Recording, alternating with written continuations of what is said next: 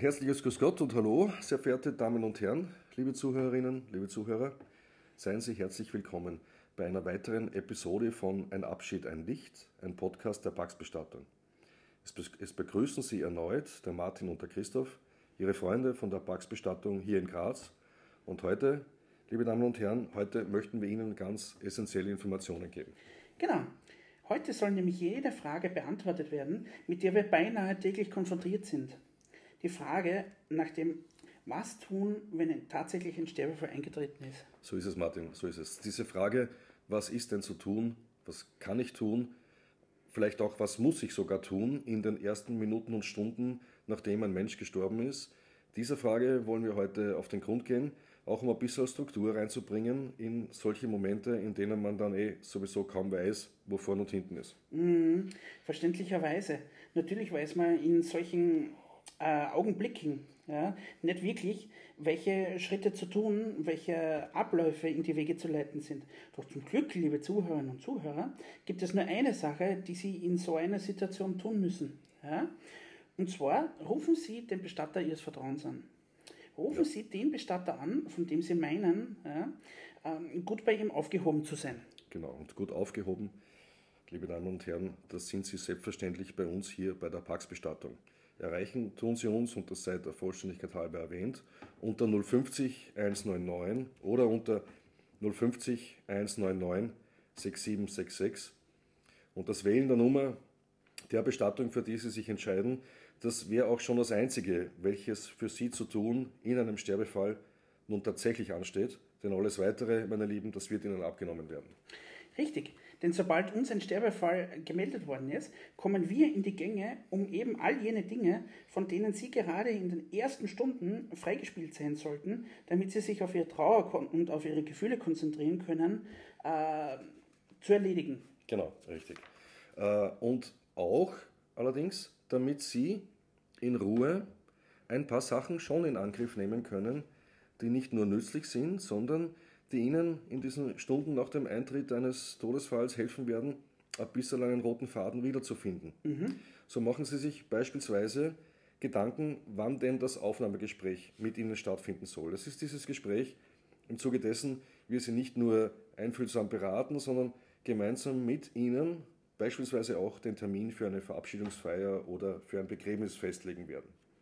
Und quasi als Vorbereitung darauf könnten Sie beginnen, die notwendigen Dokumente bereitzulegen.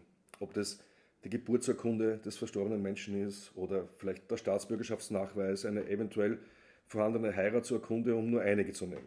Mhm. Ja, Dokumente, die es uns in weiterer Folge ermöglichen, äh, sollen vieles für Sie erledigen zu können. Ja? Mhm. Zum Beispiel, um die Sterbeerkunde für Sie zu beantragen. Genau. Ja? Mhm.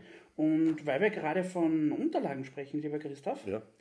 Auch auf Polizen im Falle einer vorhandenen Sterbeversicherung bzw. Todesfallvorsorge ja. möchten wir hinweisen. Ja, das ist gut, dass du, dass du den Punkt bringst, dass, äh, dass du das sagst.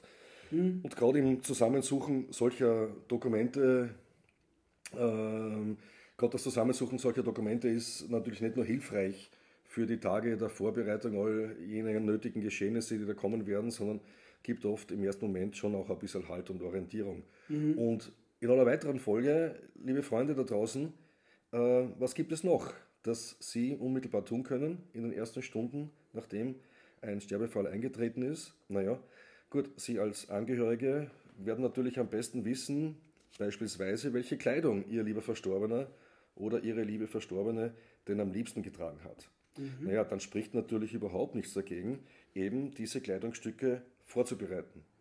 Und meine Damen und Herren, wenn Sie sich nun an dieser Stelle fragen sollten, welche Klamotten und welche Kleidungsstücke adäquat sind und welche nicht, also wenn Sie sich die Frage nach einem etwaigen Dresscode für Verstorbene äh, stellen sollten, ja, dann vergessen Sie diesen Gedanken ja. am besten sofort wieder. Ja. Denn äh, Dresscode gibt es eigentlich überhaupt keinen. Denn richtig ist das, was gefällt. Ja? ja? Und zwar, was dem Verstorbenen zu Lebzeiten gefallen hat. Genau, Martin.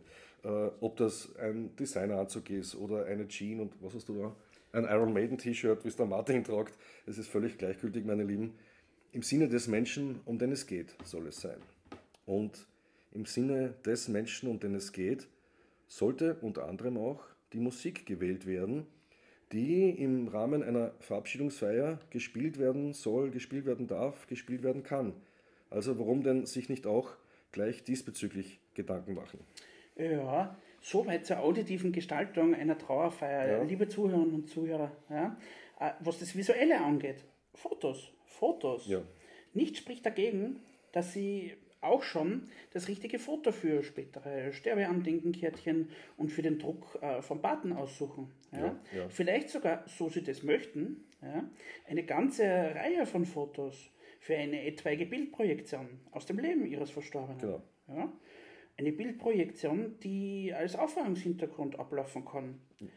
Wollen wir an dieser Stelle ja nicht vergessen, wie wichtig auch visuelle Eindrücke sind. Halleluja, Ma- Martin, ja. Halleluja. Gut, ähm, immer wieder bemerkenswert, wenn du uns was Gescheites über das Visuelle erzählst, wirklich.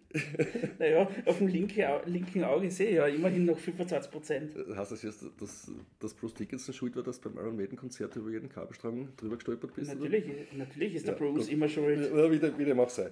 Wie dem auch sei, liebe Freunde da draußen, ganz im Gegensatz äh, zu unserem Martin, sehen Sie, dass es also sehr wohl ein paar Sachen gibt, die Sie tun können, sobald Sie sich in der Lage wiederfinden, den Tod eines nahestehenden Menschen betrauern zu müssen. All diesen Punkten voran allerdings, und das sei wirklich nachdrücklich wiederholt, dass Sie als allererstes eben die Bestattung Ihrer Wahl, die Bestattung Ihres Vertrauens kontaktieren. Und sehr gescheit ist es natürlich, uns hier in der Pax-Bestattung anzurufen. Ja, und genauso wichtig ist es auch, dass Sie sich die Zeit nehmen, um ein Kerzel anzuzünden. Ja, das ist ein schöner Gedanke. Ja. Ja, ein Kerzel für den Menschen, für den Sie genau all diese kleinen Schritte, äh, die wir Ihnen heute ans Herz legen wollten, in Angriff nehmen können. ja, genau. Ja, Christoph, somit ist Ja. auch heute alles gesagt, was gesagt werden musste. Ja, das denke ich auch. Das denke ich auch. So bleibt uns noch äh, Ihnen, liebe Zuhörerinnen, liebe Zuhörer, ein auf Wiederhören zu sagen. Ja, deswegen, liebe Zuhörerinnen und Zuhörer, ein herzliches Danke für Ihr Interesse. Gehaben Sie sich wohl, lebensbewusst und lebensintensiv. Genau, und bitte schaut gut zu, dass Sie uns lange nicht brauchen. Wir wünschen Ihnen alles Liebe. Schönen Dank fürs Zuhören. Herzlichen Dank für Ihr Interesse. Pfiat euch. Tschüss. Für euch.